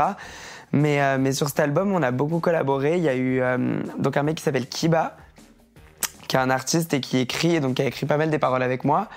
Euh, il y a Mathieu Mendes, qui est un peu le, le, comment on appelle ça, le maître, le maestro de cet album. C'est le réal en fait. Donc c'est lui c'est le coup de foudre que j'ai eu. C'est un petit peu mon mari là pendant jusqu'à la fin de la, création. On est, on est en couple et on est en train de, faire un bébé qui est cet album euh, tous les deux. Et, euh, et donc euh, parce que c'est un génie. fabuleux et donc je, suis tombé amoureux de, de ce qu'il fait et on est rentré dans, cette dynamique de travail où, lui me présentait un petit peu des gens pour bosser avec et donc, euh, j'ai travaillé avec un mec qui s'appelle Jet aussi, qui est très très cool, euh, et avec une légende de l'écriture, qui, un, un, compositeur légende qui s'appelle David Esposito, qui a fait euh, notamment écrit l'histoire de Grégory Le Marchal, qui est un morceau que j'aime beaucoup, et qui a travaillé avec Céline Dion aussi. Ah oui, et, et donc, c'est un homme qui fait beaucoup plus des, des, des balades mi-tempo, des choses très émotives, et je l'ai emmené dans une chanson dark dance un peu trap, complètement folle, avec un drop endiablé. Et, et il était en mode genre, mais quoi, qu'est-ce que c'est que ça? Et en fait, il a trop kiffé. Donc, moi, ce que j'aime bien faire, c'est aller rencontrer des gens dans des univers, genre, là où peut-être euh, des gens autour de moi vont me dire, mais pourquoi tu travailles avec lui? Qu'est-ce qu'il fait? Il fait de la pop, euh, de la pop euh, qui n'a rien à voir avec ta pop toi. par exemple, genre, quand, quand tu vas te dire que Mathieu a, fait une chanson, a fait des, bah, des, albums avec Kenji, tu te dis que c'est pas typiquement le son que moi je fais même si c'est extrêmement bon, euh, moi je me suis dit voilà, je vais chercher l'efficacité et, le génie qu'il y a dans ça et l'emmener dans ma soucoupe volante et dans mon univers. Et c'est ça que je trouve toujours intéressant à faire dans, le côté créatif. Et c'est pour ça que je suis toujours euh, hands-on. Mm. J'ai les mains surtout. Si les gens sont bons de toute façon, si le gars est hyper bon avec Kenji, il saura transmettre, enfin, et transposer son savoir-faire à ta musique, en fait. Si t'arrives à choisir les bonnes personnes. Voilà, surtout. Et après aussi, parce qu'il faut pas être le genre d'artiste qui vient et qui fait, voilà, faites-moi des tubes. Mm. Je viens pas en studio comme ça. Je viens pas en studio, je vais pas créer un album pour, euh, pour me dire, il faut que tous ces titres-là rentrent en radio. Il faut absolument que je respecte le, le temps d'une chanson pour qu'elle rentre genre, sur toutes les radios du monde, etc. Le but, moi, quand je, quand je suis en studio, c'est vraiment de ressortir avec, avec euh, comme si je venais de manger un grand plat, tu vois, cette sorte de satisfaction quand t'as bien bon travaillé. McDo, quoi. Voilà, non, parce que le McDo, t'as la culpabilité quand tu finis de le Oh. manger. Euh, non, vraiment ce truc de ah yes, voilà, j'ai fait quelque chose de cool aujourd'hui, le morceau est vraiment sympa. Et, euh, et pour la petite anecdote euh, très très euh, émotive, euh, donc euh, après avoir fait mes na- na- na- na- na de sur, sur le vide, donc il n'y avait même pas de parole ni rien, j'étais tellement heureux que j'ai pleuré sur le chemin Oh, du retour vers mignon. chez moi avec le casque dans les oreilles en me disant je tiens vraiment quelque chose de ouf et tout, la chanson est trop trop bien. Et ce qui a été génial, c'est qu'en la sortant, euh, c'est le morceau. Il y a Mathieu qui t'appelle. Ah bah c'est magique. T'imagines? Donc on est en train de parler du mec avec qui je fais ma musique, il appelle. Et donc en gros, qu'est-ce que je voulais dire? Donc oui, voilà, j'ai pleuré euh, euh, en rentrant chez moi parce que je me disais, je tiens vraiment quelque chose de ouf et, et de voir que les, le public a vraiment été au rendez-vous pour le titre, que c'est ma première chanson qui s'est retrouvée numéro 1 sur iTunes. C'est ouf, ça, hein, ce truc-là. truc. Mais aussi, il y a eu- je pense que t'as bien fait. Est-ce que t'as hésité de la sortir parce que c'est sorti pendant le confinement? On ne devait pas la sortir. En fait, on devait la sortir. Ensuite, on ne la sortait plus parce qu'il y avait le confinement. Et finalement, on la ressortait parce que le 1er avril, ma mère m'appelle et me dit Allez, viens, on le fait. Mais oui, mais en plus, je pense que tu vois, t'as as, eu cette espèce de, de truc qui est dans le confinement où il y avait un. Tu sais, les gens, ils, ils avaient envie d'avoir euh, des bonnes vibes, ils avaient envie On en d'avoir. avait un- tellement besoin. Mais Et il y avait tellement, tellement, pas du tout pour critiquer, mais de, de choses très, très, très, très, très euh, tristes, en fait. Et c'était normal Mm. euh, qu'il y en ait parce qu'il fallait adresser tout ce qui se passait. Bien on sûr. était tous dans un état d'esprit. euh, c'était compliqué, surtout vers le milieu du confinement. On était tous un peu mal. Et j'étais là, allez, on va essayer de faire danser les gens un petit peu. On va essayer de faire sauter les gens. Et donc, je sors le, le titre et je vois les gens m'envoyer des vidéos de, de leur chambre avec leurs parents. Surtout que c'était une période où tout le monde était de retour avec sa famille, ou des fois ils étaient isolés, donc ils étaient seuls. Et donc je voyais de tout, toutes sortes de vidéos, de, de photos de gens en train de, de sourire, de pleurer de joie, de sauter sur le morceau. Et je me suis dit, ah, bah, j'ai bien fait de le sortir là parce qu'il a fait du bien. Et de ces vidéos et de ces photos, t'as fait un clip. Alors, c'était comment t'appelais ça? Fan clip Une sorte de ou, fan euh, vidéo. Voilà, ouais. ça c'était trop bien. Ouais, j'ai qu'en fait, pour expliquer aux gens, on vous le mettra aussi dans la barre d'infos, c'est tous les, bah, tous tes abonnés, mais même des gens proches de toi. Il y avait aussi Nabila qui l'a fait. Oui. T'as, fait plusieurs people. Il y avait qui aussi? Il y avait Euh, trois, trois guests un peu exclusifs. Il y avait Loïc Prigent, Ouais. qui est un journaliste mode que je vénère. Euh, Nikki Doll, qui est une drag queen, qui est la première drag queen française à avoir participé à RuPaul's Drag Race. Euh, et, euh, et Nabila.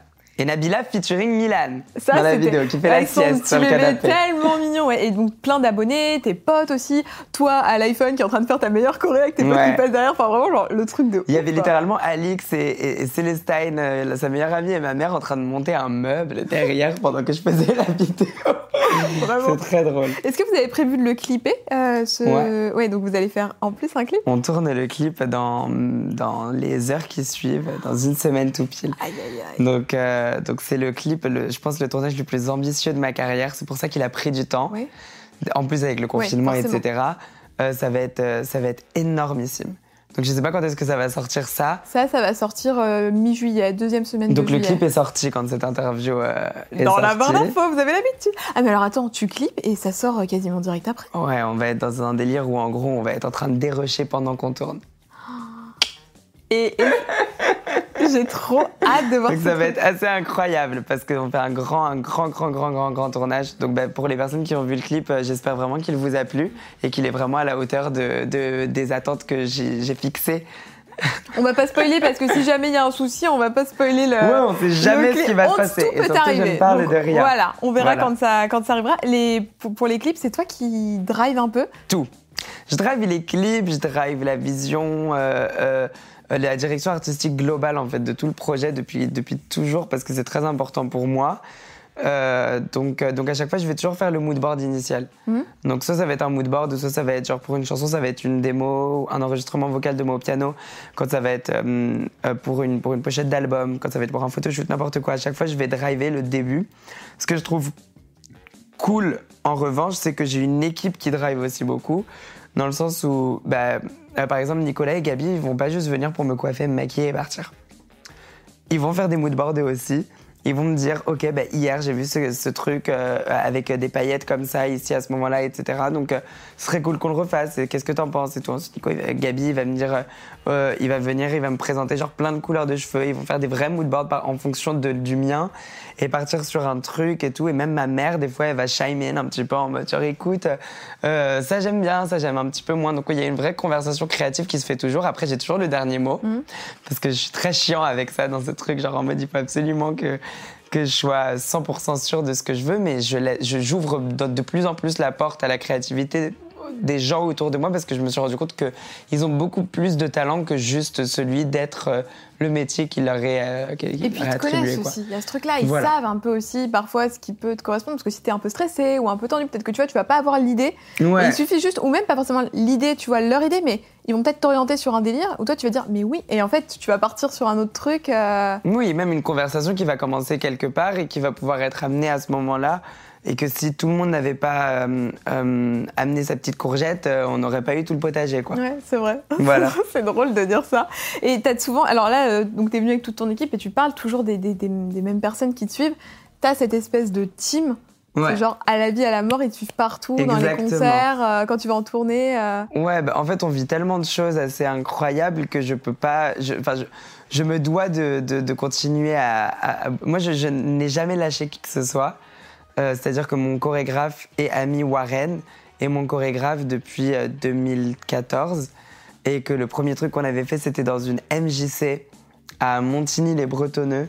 On avait filmé. On les euh, embrasse, les on avait- habitants de voilà. Montigny-les-Bretonneux. on avait filmé la, la vidéo, le vidéoclip de Mister No Life, mon tout premier single qui a été chorégraphié par Warren Mhm. et où j'avais des danseurs dans, dans, dans ce clip, dont Miangola, qui est aussi ma danseuse encore aujourd'hui. Et donc, euh, ensuite en 2016, on a fait le clip de Wannabe, qui était mon premier single quand j'avais commencé YouTube officiellement. Et on avait pu faire un concert aux Étoiles de Paris, euh, qui était sold out. Donc, c'était mon premier vrai concert. Donc, c'était euh, devant 300 personnes le 21 janvier 2017. Et où il y avait deux danseurs, donc Warren, mon chorégraphe, et Zen, qui est encore mon danseur aujourd'hui. Et en fait, toutes ces personnes-là qui, qui dansent encore aujourd'hui avec moi sont là depuis tellement longtemps qu'à chaque fois qu'il nous arrive quelque chose aujourd'hui, on se rappelle d'où on vient, de la MJC de Montigny-le-Bretonneux, et que là, on, est, on vient de, de faire un Olympia sold out, ou qu'on vient de faire euh, les Energy Music Awards et qu'on a gagné. Et c'est, ce serait pas aussi magique si c'était avec des personnes qui, qui sont euh, là depuis très longtemps dans le showbiz et que, et que je connais à peine. Là, on est tous en mode, genre, je me rappelle de Miangola qui pleurait à chaudes larmes en sortant de scène à la fin de l'Olympia et qui disait, waouh, mais mon Dieu, on Et J'ai vu fait. une photo sur Twitter. Alors, c'était, je, je sais plus si c'était l'Olympia ou euh, c'était sur France 2. France 2, c'est- c'était pas l'Olympia. France fois. 2, c'était la fête de la musique. Voilà, et ben il y a une photo que tu as retweetée où on voit ton danseur qui est hyper fier Oui. à la fin du show et vraiment il a des étoiles dans les yeux. C'est Et cette photo, elle est tellement belle, enfin Oui, elle est bah. tellement représentative de la relation que vous pouvez avoir euh, entre vous quoi. En fait, on a, on a cette fierté dans le sens où, en plus, on a fait la fête de la musique à Bercy, à l'Accor Hotel Arena quand même. Donc Zen, il a eu la, la chance d'être assistant chorégraphe sur le, le concert de Kerry James à, à Bercy il y a quelques mois. Et là, il s'y retrouve encore une fois pour cette fois être performer sur scène. Donc il était très ému et, et on, est, on est toujours ému quand on fait des choses qui, pour certains autres artistes ou certaines autres personnes peuvent par- paraître tellement anodines que des fois nous on va être juste contents de se dire genre oh mon dieu on nous a pris le train pour aller nanana. Tu vois ce que je veux dire? Ou genre oh mon dieu on, on a un catering. Il y a de la nourriture pour nous. Euh, on peut repartir avec un sac avec un steak avec euh, tu vois là où avant on se débrouillait qu'on venait avec nos sacs monop avec nos fantas et tout et qu'on s'asseyait sur l'herbe en attendant de tourner dans un skatepark on n'avait pas d'autorisation de tournage. Enfin tu vois on faisait vraiment que des trucs tellement à la one again et que maintenant tout est tellement organisé que on savoure chaque privilège en fait qu'on a dans notre vie d'artiste. Et donc je pense que c'est ça qui va créer la, longévité dans notre relation professionnelle et, et même avec euh, avec euh, avec Nico euh, euh, qui me maquillait sur un sur un photoshoot qu'on faisait sur un toit de Paris où j'avais très très peur et que je me changeais sur le toit de Paris et qu'aujourd'hui tu vois on a des loges et tout et tout et que, que des fois on rigole en mode mais mais où est le champagne dans cette loge et tout? Alors qu'en réalité on a juste une pièce avec une chaise et un miroir et que c'est déjà juste trop trop cool de se dire qu'on a qu'on a ce privilège là de voyager de, de faire plein de choses ensemble et ouais, ça, ça c'est cool de vivre ça avec des personnes qui ont déjà l'humilité qu'il faut avoir et qui surtout euh, ont vécu tout le parcours. En fait, c'est leur projet autant que c'est le mien. C'est ça qui rend le truc vraiment très cool. C'est beau de dire ça et je suis vraiment surprise ouais, de voir à quel point tu arrives à. Enfin, pas surprise, non, c'est pas le terme, mais à garder en fait euh, cette humilité de, de, rendre compte d'où tu viens et que finalement il n'y a pas si longtemps, ouais, t'étais étais en, bah, en galère sur certains ouais, trucs. Surtout, et, euh, sur absolument et comment tu tout. crois Qu'est-ce que tu crois qui fait que tu arrives justement à pas prendre le melon parce que ça arrive à plein d'artistes et je pense que tu vois euh, quand tu as une espèce de voilà de célébrité comme ça que tout le monde te met hyper bien que forcément je, peux comprendre tu vois qu'il y en a certains qui euh, d'un seul coup s'envolent un peu. Et moi je le comprends complètement en plus hein, parce que je vois très bien ce qui se passe. On est mis très très à l'aise dans absolument toutes les situations de vie. Et alors moi j'ai un petit problème je pense qui est que je suis quelqu'un d'un de, petit peu trop j'ai trop les pieds sur terre je suis très arrêtée sur euh, beaucoup de choses, mais en même temps, euh, je, je stresse beaucoup. Euh, et, et, je ne m'assieds jamais dans ma carrière. Mm. Parce que j'ai commencé à courir quand j'avais 7 ans, quand j'ai commencé le conservatoire, et, et je n'arrêterai pas. J'arrêterai de courir quand je mourrai. Donc je bosse très très dur. J'ai tout approuvé. Je ne suis pas assis. C'est-à-dire que même si je pouvais, je, enfin, même si j'avais la possibilité, je pourrais pas en réalité parce que pour l'instant, j'ai pas tout fait, j'ai pas tout accompli. Et, même quand j'aurais tout accompli, je voudrais accomplir encore d'autres choses. Donc, donc à aucun moment, j'arrive à me dire. Euh, je suis arrivée, quoi. Euh, ouais, c'est bon, euh, j'ai rempli un Olympia, j'ai un disque d'or, ma vie est faite. Faites pour moi, s'il vous plaît. Mm. Je peux pas du tout penser comme ça parce que j'ai toujours cette mentalité un petit peu de demain tout peut s'arrêter, de, de, il faut absolument que je continue à approuver ma place, surtout dû, au fait que, que, je suis un artiste pas comme les autres, euh, dans le sens où il où, il y a eu ce truc où j'avais beaucoup de mal à trouver ma crédibilité au début de ma carrière euh, euh, musicale, dans le sens où déjà le fait que j'étais un influenceur faisait que les gens ne prenaient pas au sérieux le fait que j'étais un artiste. Euh, qu'on a beaucoup critiqué euh, mes performances vocales, mes performances scéniques, mais, mais tout un petit peu euh, du, par rapport au fait que j'avais mes perruques, etc. Et donc il y avait beaucoup cette conversation-là de est-il un artiste ou non, est-il un artiste ou non, et j'ai toujours ce besoin de le prouver que oui. Et donc je travaille extrêmement dur, je dors très très peu, et donc je vais jamais faire le truc de, de la, la, la Dolce Vita. Je suis pas aux afters, je suis pas aux fêtes, je suis pas aux trucs, aux machins. Même jusqu'à l'année dernière, je me suis même rendu malade avec ça où je bossais beaucoup trop. Là, je commence à ressortir un petit peu. Mais bien. Donc je sors un peu, je profite un petit peu, j'essaye en tout cas. Mais, mais avant, avait encore l'année dernière, je pas du tout parce que, parce que j'ai toujours peur de, de louper. Euh, de, de, de louper l'opportunité de prouver aux gens que je voilà. Donc donc je vais préparer mes performances tout le temps. Je vais tout considérer de la, à la même hauteur. Quand je me suis rendu compte qu'il y avait possibilité, quand tu es un artiste, d'aller euh, dans le centre commercial de, de, la dernière des toutes petites villes, je ne sais où, euh, que je pouvais aller vraiment n'importe où, dans chaque, chaque petit village, dans chaque grande ville, un petit peu partout en France, et que j'avais la possibilité de dire oui ou non à ça, je me suis dit, bah, évidemment qu'on va dire oui à tout, et qu'on va tous les faire du moins essayer. Parce que si, même si je vais à, la célébration du Boudin euh, édition 48 euh, euh, devant 13 personnes, ben peut-être que dans les 13 personnes, il y en aura 3 qui vont être trop contents de pouvoir m'avoir vu. Et, peut-être que les autres, eh ben, ils me connaîtront pas avant ça, mais qu'après, ils vont se dire, OK, ben, c'était cool, j'ai bien aimé la, performance.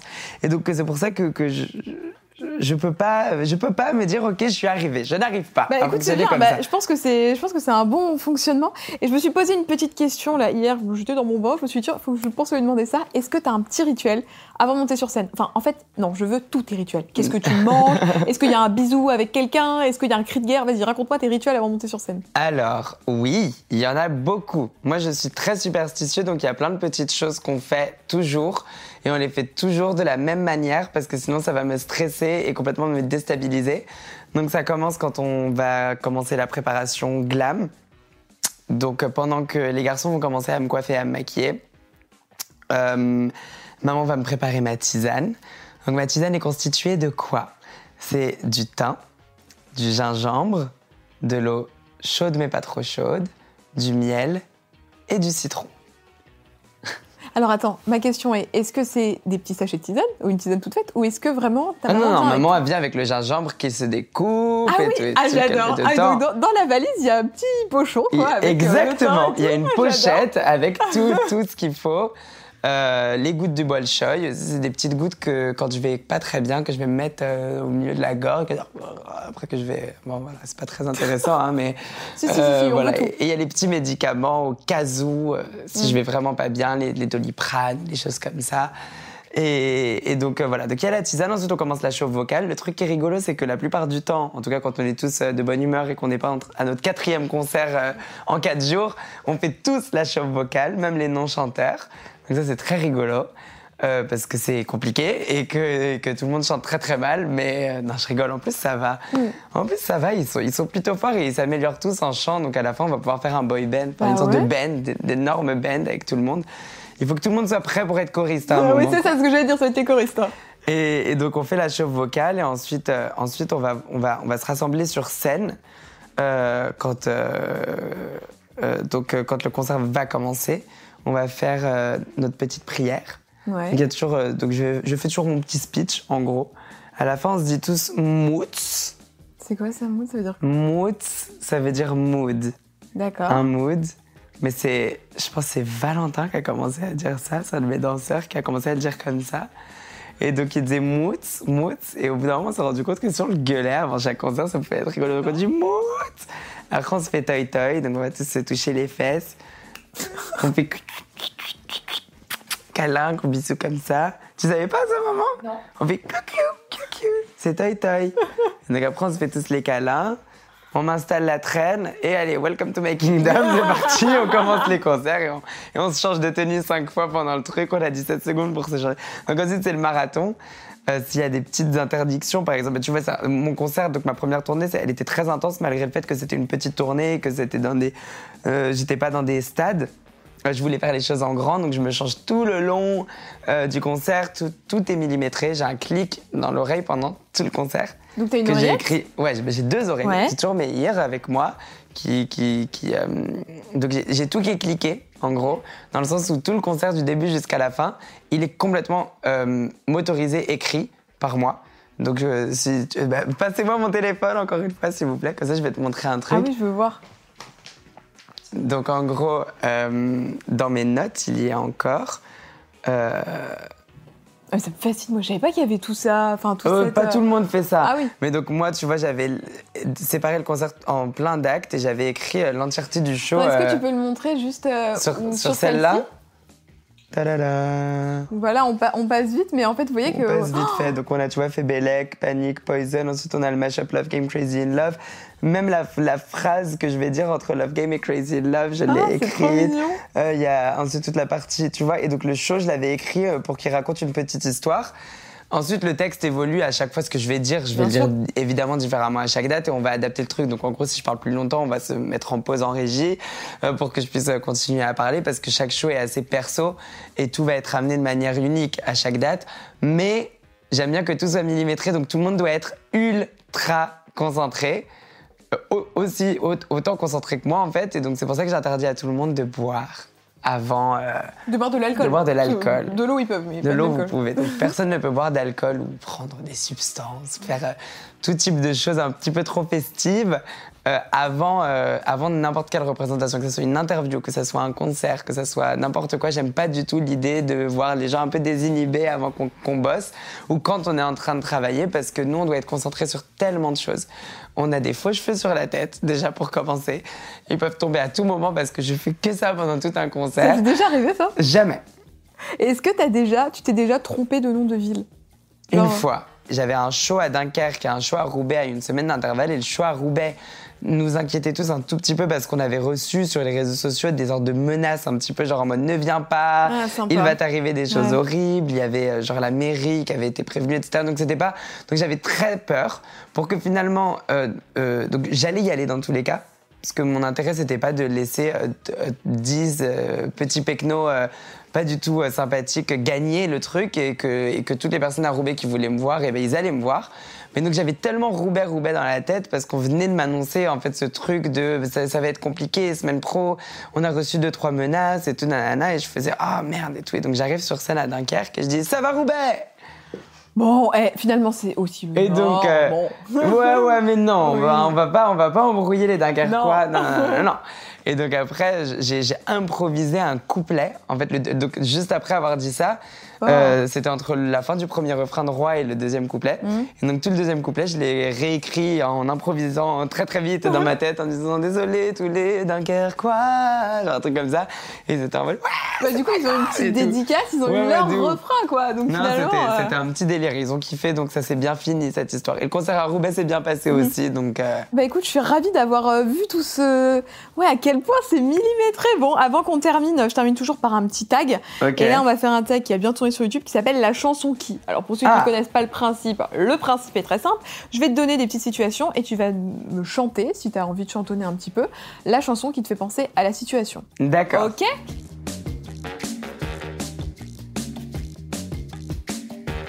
Le premier, la chanson que tu admets aimer honteusement.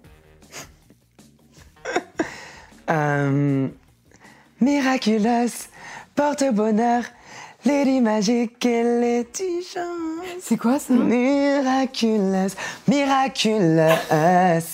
Non, Alix. pas moi. C'est pas un dessin animé C'est un dessin animé, c'est Miraculous Ladybug. Alors je suis désolée, mais je suis complètement passée à côté de ça. Oh non Ah, je suis désolée. Je vais rattraper mon retard. Alors, on, on vous le mettra également dans la barre d'infos. J'adore Miraculous Ladybug, le générique interprété par Lou et Lenny Kim. Ah, bah eux, je les fan, connais. Je les fan, aime bien. fan, fan, fan de la chanson. J'adore Miraculous. La chanson qui te rappelle ton enfance. Euh, J'ai besoin d'amour, des bisous et des câlins. J'en veux tous les jours. Je suis comme ça. Alors là, tu parles à une vraie fan. Ah Sache oui que, attends, moi, j'avais la casquette lumineuse avec écrit Non. Laurie, le t-shirt Weekend Tour. Ah, j'avais tout acheté. T'avais le t-shirt Weekend Tour, moi Oui. j'avais le t-shirt Live 2006. Le vert là. Ah là, très très beau aussi. Avec la ponytail Est-ce que le DVD t'avais aussi. les posters, les trucs comme ça? Grandeur nature, Les petits photos. posters, les petites photos, les CD. Tout le merch. De l'or en moi, rester la même. On l'adore. Tous On les CD, on, on aime trop Laurie. Et, euh, et voilà, trop fan de Laurie. Ouais. Laurie, Laurie, Laurie. La chanson que tu peux chanter en boucle, hein, qui te saoule jamais. Euh, que je peux chanter en boule qui me saoule jamais. Fais-le vite, non, ne dors pas. Fais-le vite, fais-le comme ça. Majeur en l'air, une bouffée d'air, tu traces comme s'il n'y avait que toi. Remarque, c'est cool que tu sois pas saoulé par tes chansons. Je ne serais jamais saoulée par cette chanson, je me le dis, À sais. force de toute la journée, on te la rabâche et tout. ouais, Non, absolument pas. Et je peux dire roi aussi en réalité parce que, parce que bah, ça fait un an que j'ai dû la chanter, je pense au moins 600, 700 fois.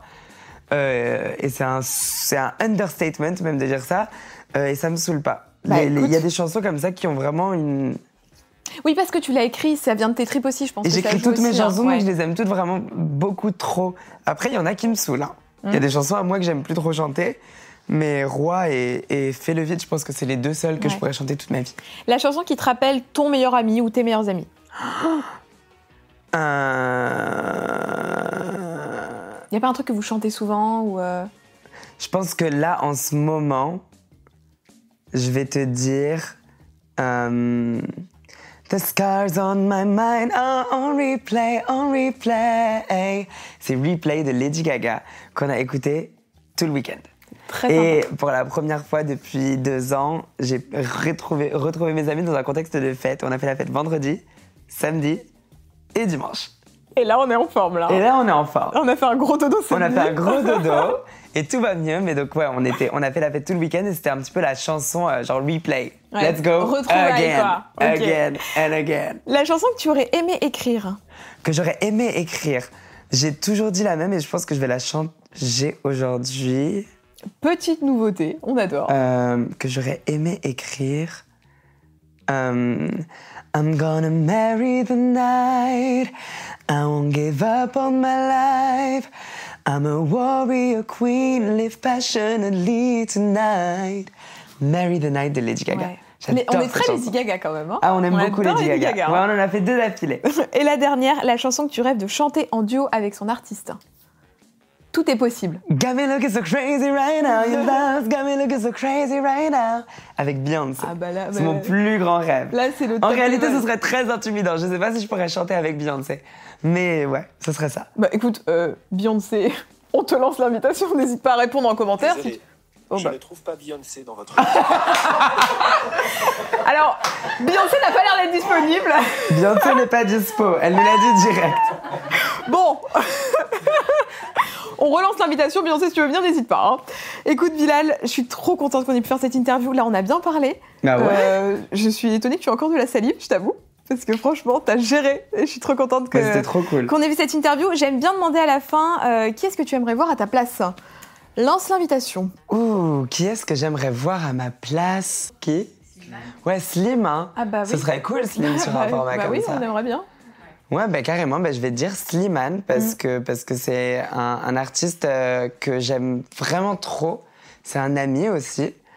C'est quelqu'un de très très intelligent et de très sensé et il a une vie, un parcours que je pense euh, dev- devrait être entendu sur un format comme ça. Mm.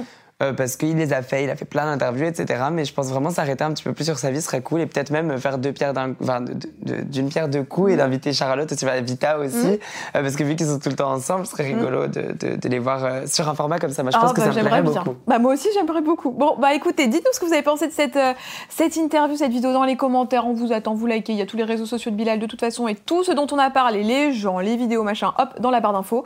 Nous, on vous fait des très très gros bisous et on vous retrouve très très vite. Ciao Bisous Vous venez d'écouter un épisode du Clic d'Alix, j'espère qu'il vous aura plu et il y en a encore plein d'autres à écouter sur ce podcast. Si vous souhaitez en découvrir un peu plus, je suis également présente sur YouTube sous le nom Alix Grousset et sur Instagram sous le pseudo alix.grousset.